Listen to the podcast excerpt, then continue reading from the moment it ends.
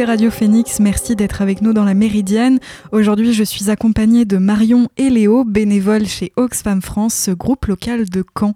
Salut Marion, salut Léo. Bonjour à tous. Bonjour. Alors, de quel sujet vous voulez nous parler aujourd'hui?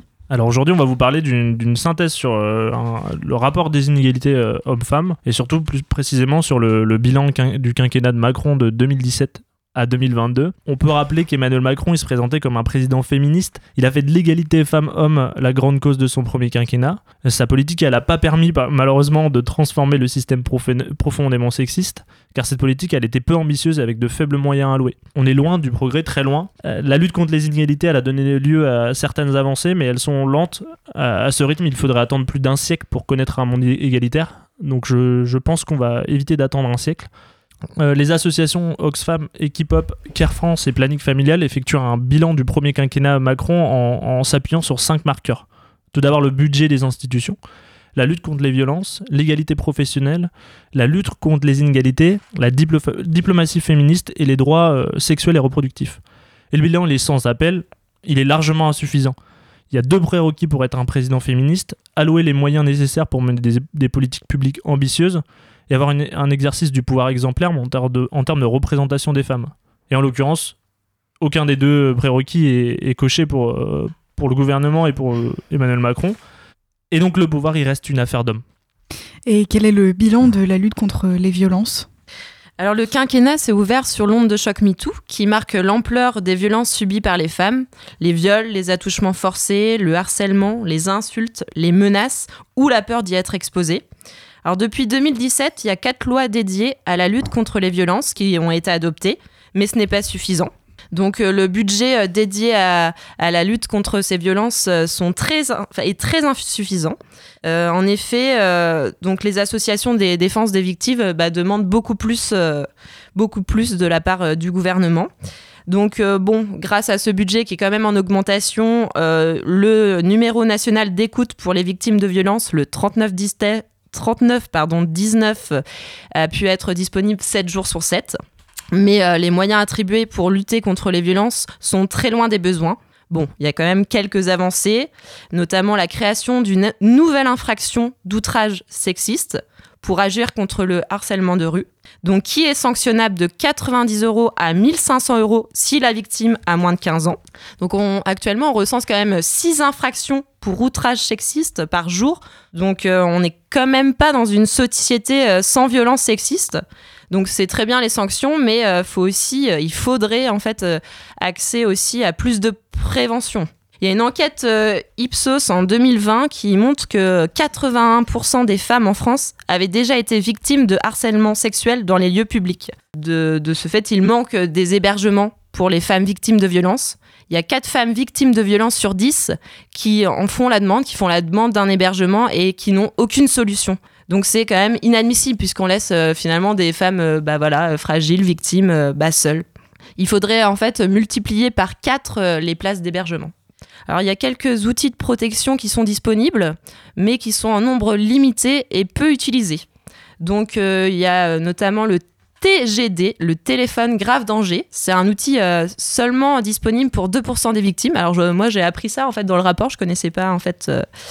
Bah, voilà, je connaissais pas le TGD. Donc c'est un téléphone équipé d'un bouton d'alerte qui permet à la personne victime de violence de joindre un centre, un centre d'assistance à tout moment et de demander, en cas de besoin, l'intervention immédiate des secours.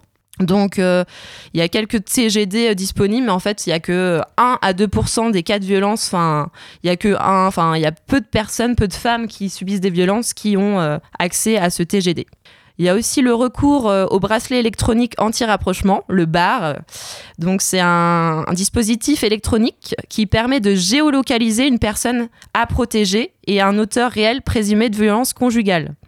Donc euh, voilà. Et il y a aussi un point euh, que, le, rapport souligne, c'est que les forces de l'ordre sont insuffisamment euh, formées à la prise en charge des victimes de violences. L'accueil et les accompagnements des victimes est insuffisant. Donc il y a une enquête qui a été faite sur le commissariat de Paris qui montre le manque de confidentialité des victimes, une posture professionnelle inadaptée et un manque de suivi des dossiers. Donc certaines violences sont sous-estimées, voire banalisées, Gifles, bah, les gifles et les bousculades, c'est normal, il n'y a pas de souci. Euh, les forces de l'ordre se focalisent sur les violences physiques graves, mais ne sont pas formées aux autres formes de violence, telles que les violences psychologiques, sexuelles ou économiques. Il y a peu de liens en fait entre la police et aussi les associations de victimes. Donc en fait, euh, bah, les, victimes subissent une double peine, puisqu'elles ont été victimes de violences euh, euh, sexuelles ou voilà, de, de violences, et en fait elles vont à la fois bah, en fait, parler de leur violence, et finalement la réponse qu'on leur donne, c'est bah voilà, on, elles sont pas écoutées. de plus, en 2022, il y a quand même eu 106 féminicides. En fait, une femme meurt sous les coups de son compagnon tous les, tous les trois jours. Marion et Léo, vous restez avec nous pour la deuxième partie de votre chronique euh, pour Oxfam. Mais, avant cela, on écoute Nina avec son titre Adieu. À tout de suite sur Radio Phoenix.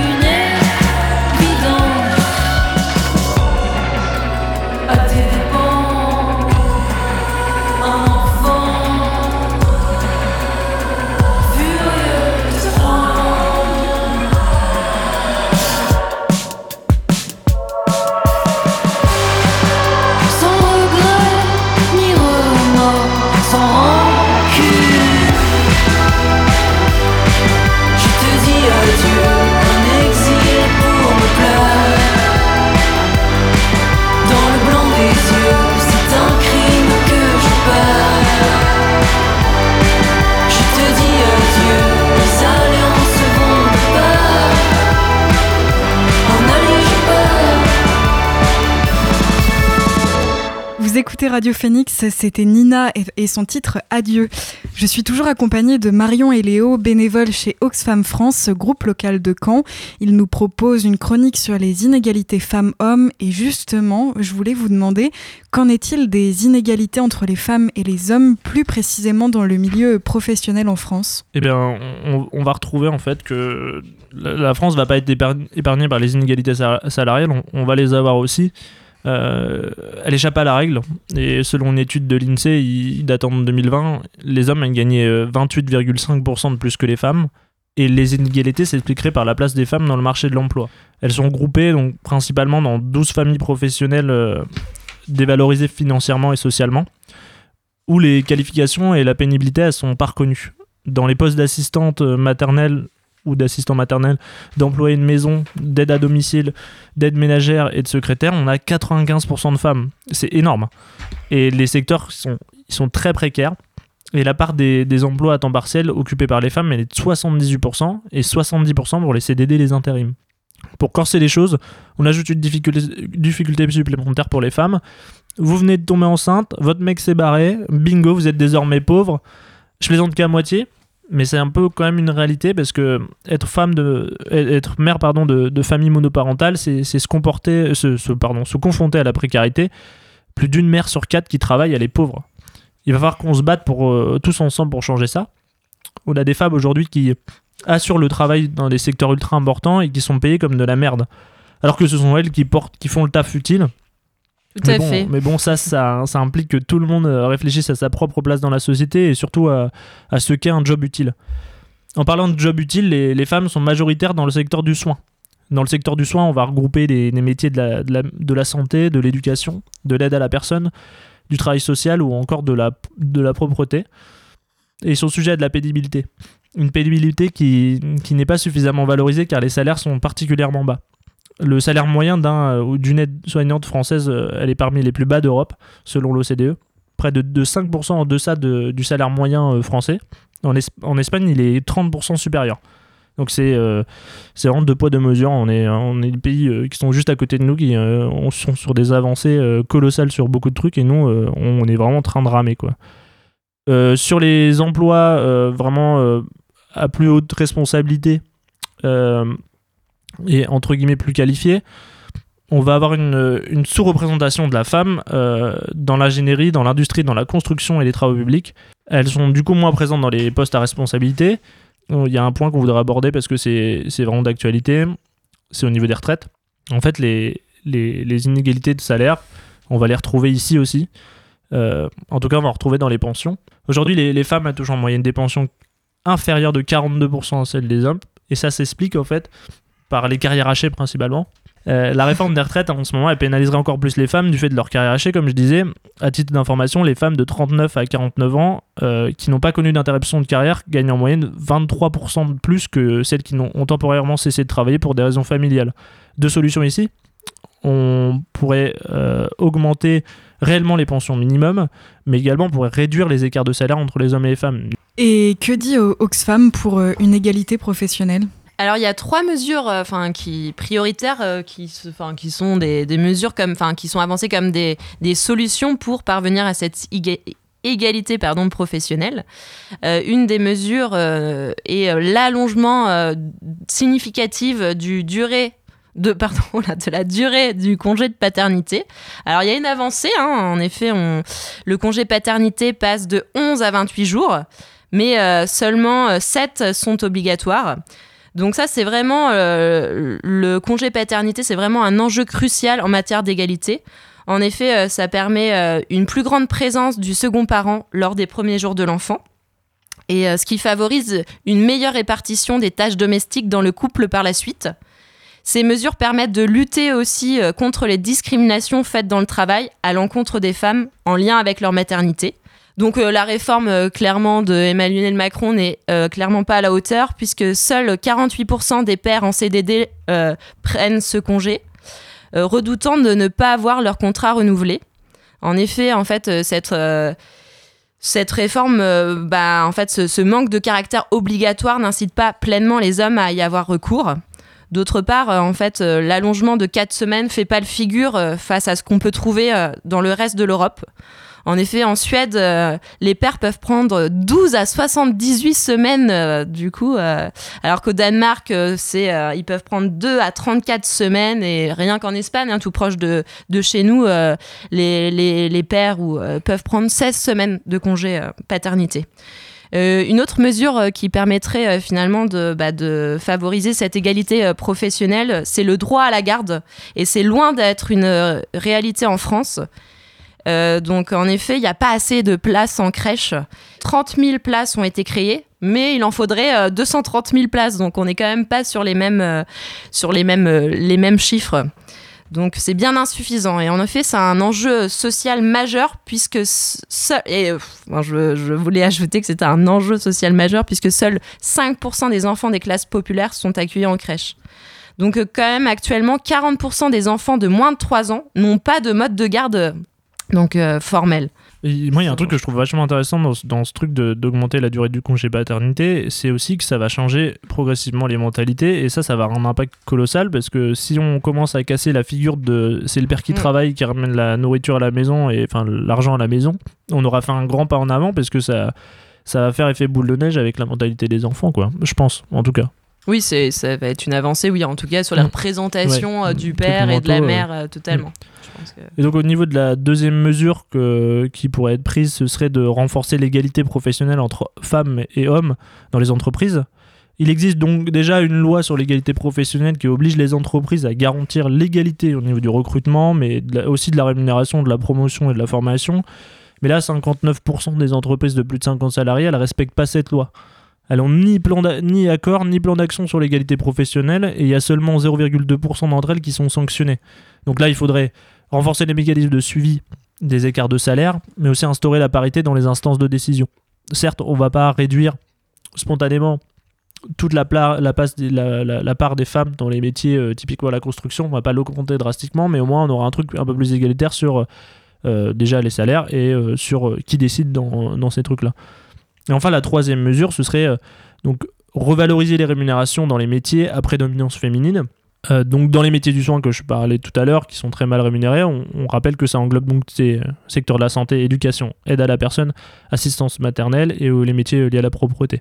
Donc il faudra un encadrement plus strict des recours au temps partiel et donc compenser les, impacts négatifs qui vont être notamment au niveau de la retraite plus tard. Et Léo et Marion, euh, vous vouliez parler aussi d'un autre point, euh, notamment, je crois, les droits euh, sexuels et reproductifs. Oui, euh, tout à fait. Donc, euh, bah, les droits sexuels et reproductifs sont des droits fondamentaux. Donc, c'est le droit à disposer librement de son corps, de décider si et quand on souhaite avoir des enfants, avoir accès à une information claire et non jugeante sur euh, la prévention des mal- maladies sexuellement transmissibles, vivre une sexualité épanouie à l'abri des violences. Donc, c'est vraiment des droits fondamentaux, comme j'ai pu le dire. Donc, il y a quelques avancées. Mais euh, voilà, donc euh, il y a un allongement des délais euh, pour l'IVG. Donc en effet, le délai est passé de 12 à 14 semaines. Donc ce droit ouvre aussi aux sages-femmes et aux, sage- aux sages-hommes la possibilité de pratiquer des IVG instrumentales et supprime le délai de réflexion de deux jours. Donc suivant un entretien psycho... psychosocial et crée aussi un répertoire de professionnels pratiquant, pratiquant l'IVG. Donc il y a aussi une bah, création d'un répertoire avec euh, les, bah, les personnes qui pratiquent cette IVG. Donc ça, c'est plutôt une avancée. Euh, La suppression de la clause de conscience euh, spécifique à l'IVG permettant aux médecins de refuser de pratiquer un, un avortement n'est pas retenue. Donc ça stigmatise les femmes et ça entrave le droit à l'avortement. Donc voilà, donc il y a euh, alors euh, on peut parler aussi de la loi sur l'éducation euh, à la sexualité des jeunes. Donc ça ça c'est toujours pas appliqué alors que c'est un prérequis essentiel à l'égalité euh, femmes-hommes. Alors il y a quand même une petite avancée aussi sur la gratuité de la contraception jusqu'à 25 ans. Donc, bah, c'est une avancée pour le droit à disposer de son corps. Donc, il y a un remboursement complet des contraceptifs qui sont pris en charge par l'assurance maladie pour toutes les femmes jusqu'à 25 ans. Et il y a aussi euh, l'ouverture. Alors, il y a une avancée, c'est l'ouverture de la procréation euh, médicalement assistée aux femmes lesbiennes et aux femmes euh, seules. Un autre point, c'est que l'endométriose bah, a été reconnue, enfin c'est reconnu, mais c'est il y a une reconnaissance insuffisante. Donc l'endométriose, c'est une maladie qui a longtemps été ignorée par les politiques. Donc c'est une maladie gynécologique qui en fait qui entraîne bah, des douleurs et même des handicaps pour les femmes qui bah, qui subissent l'endométriose. Mais pas ignoré que par les politiques, hein, même dans le milieu médical, euh, pendant très longtemps, euh, c'était pas du tout euh, un truc qui Ouais. était euh, rapporté. Bah, Enfin, ils il n'y f- croyaient pas trop en fait. Ouais, il faut en fait il faut actuellement 7 ans pour une femme pour être reconnue enfin enfin être reconnue comme bah, étant malade de l'endométriose quoi. Et en plus l'endométriose bah en fait c'est la première cause d'infertilité chez les femmes. Et du coup bah en fait pendant longtemps ça a été complètement ignoré.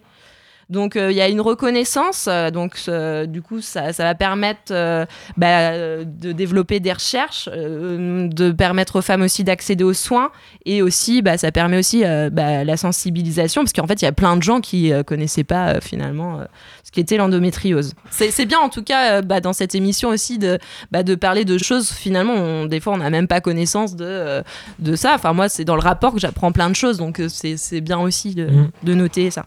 Et pour conclure euh, tous les deux sur cette chronique, vous vouliez revenir plus précisément sur ce qu'il se passe actuellement avec la réforme des retraites? Oui, euh, tout à fait. Donc euh, voilà, parce que comme là c'est le bilan, pour voir si Macron a et féministe ou pas, bah, on voit bien que cette réforme se fait au mépris euh, des travailleurs déjà et des travailleuses.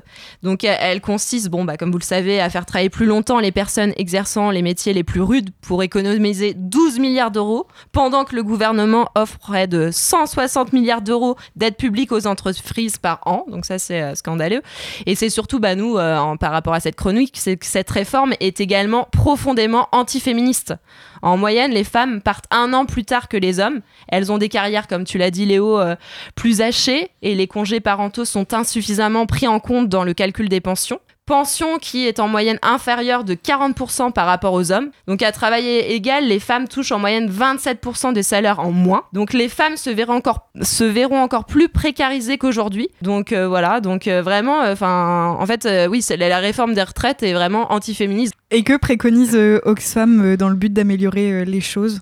Alors principalement, euh, il faudrait investir au minimum, au minimum, je dis bien un milliard d'euros par an pour mettre fin aux violences conjugales, parce que là, on, franchement, on fait rien. Euh, c'est dingue qu'il y ait une femme qui meurt euh, tous les trois jours des, coups de son conjoint ou de son. Ouais, toujours. C'est dingue en fait. et les impacts que ça a derrière, c'est colossal. Et c'est une violence qui est très silencieuse parce que mm. c'est une omerta en plus même au sein du truc. Il faudrait aussi euh, garantir l'éducation de, chaque enfant à, l'égalité, à la sexualité, à la vie affective. Ça, je pense que c'est un des Essentiel trucs qui pourrait avoir un, changer, ouais. qui, bah, un impact sur le long terme. Il faudrait ça, en fait. C'est que leur expliquer correctement les choses. Le consentement, euh, les, voilà, le, Déjà, le, consentement. Ouais, il y a tellement de choses à... On leur faire comprendre la réalité aussi de, des femmes au quotidien. Et, donc garantir aussi l'accès euh, pour chaque citoyenne à des services de, de, santé de qualité et bienveillants. Quand on dit bienveillant ici, c'est aussi euh, la relation avec le docteur. Mm. Le fait qu'elle euh, puisse parler en toute confiance, ce qui n'est pas le cas. Hein. C'est dans beaucoup de cas, je, je, connais beaucoup de femmes où c'est il y a un peu une hantise à aller chez le, chez le docteur parce que on sent juger. Mm. Bah, parce qu'ils sont pas formés et puis euh, voilà ils ont aussi euh, leur, leur propre présentation. mais, euh. non, ce qui est dingue c'est que c'est un être humain en face de toi quoi. Mm. Et ça il bah, c'est que les violences sont minimisées. C'est en fait c'est tout c'est que la société est profondément sexiste et oui, mais je, je, pense que c'est aussi surtout qu'on n'investit pas du tout la sphère psychologique et ça, c'est un, gros problème. Et je pense que pour, tous, les, pour tous les hommes, en tout cas, qui écoutent cette, cette, chronique, euh, allez discuter avec les, les, femmes de votre entourage sur ces, sur ces sujets-là parce que c'est hyper important et on le fait pas assez en fait. On le fait vraiment pas du tout. Euh, bah, c'est aussi tabou et puis euh, les femmes. Ouais, mais oui, oui, non, mais j'ai, mais moi en discutant avec beaucoup de personnes, beaucoup de femmes dans mon entourage, j'ai, je me suis rendu compte de la, de la présence de la violence sexuelle euh, quotidienne. en fait. Mmh. et ça m'a fait un peu halluciner. Il y en a mmh. très peu où il n'y a pas eu un truc et. Maintenant, 82% en fait, femmes. Ouais, mais enfin, mettez-vous en face de cette réalité. C'est, je pense que c'est super important pour faire avancer les choses. Euh, donc je reviens à mes, à mes, mes, trucs pour améliorer les choses. Il faudrait aussi donc euh, lancer un Grenelle, donc un débat, une négociation sur l'égalité salariale, pardon, pour commencer à l'améliorer. Adopter également une loi pour l'émancipation économique des femmes. Ça aussi, qui a c'est un boulet en fait pour les femmes parce qu'elles peuvent pas des, fois pour sortir d'une relation euh, où il y a des violences toxiques bah il y a cet aspect économique en fait qui les ramène à, à une réalité euh, qui est physique et euh, bah, une dépendance en fait une dépendance ouais. ça entretient une dépendance. Et donc enfin on l'avait dit tout à l'heure on a un peu pas, pas mal parlé c'est allonger le congé paternité obligatoire pour aussi remettre la place des hommes dans euh, l'éducation de l'enfant qui est aujourd'hui un peu mis à part. Bah merci beaucoup Léo et Marion d'avoir été avec nous aujourd'hui Merci, merci, De, ouais, merci de nous avoir accueillis. Est-ce que je veux juste, bah, juste parler un peu d'Oxfam si, On l'a pas pu le dire la dernière fois, c'est que euh, si vous voulez nous rejoindre, en fait, on, cherche du, enfin, on cherche du monde. En fait, tout le monde est, peut venir, en fait, peut nous rejoindre. Euh, on, est en, en, demande entre guillemets. Euh, on cherche des gens qui veulent se greffer sur des projets ou autres.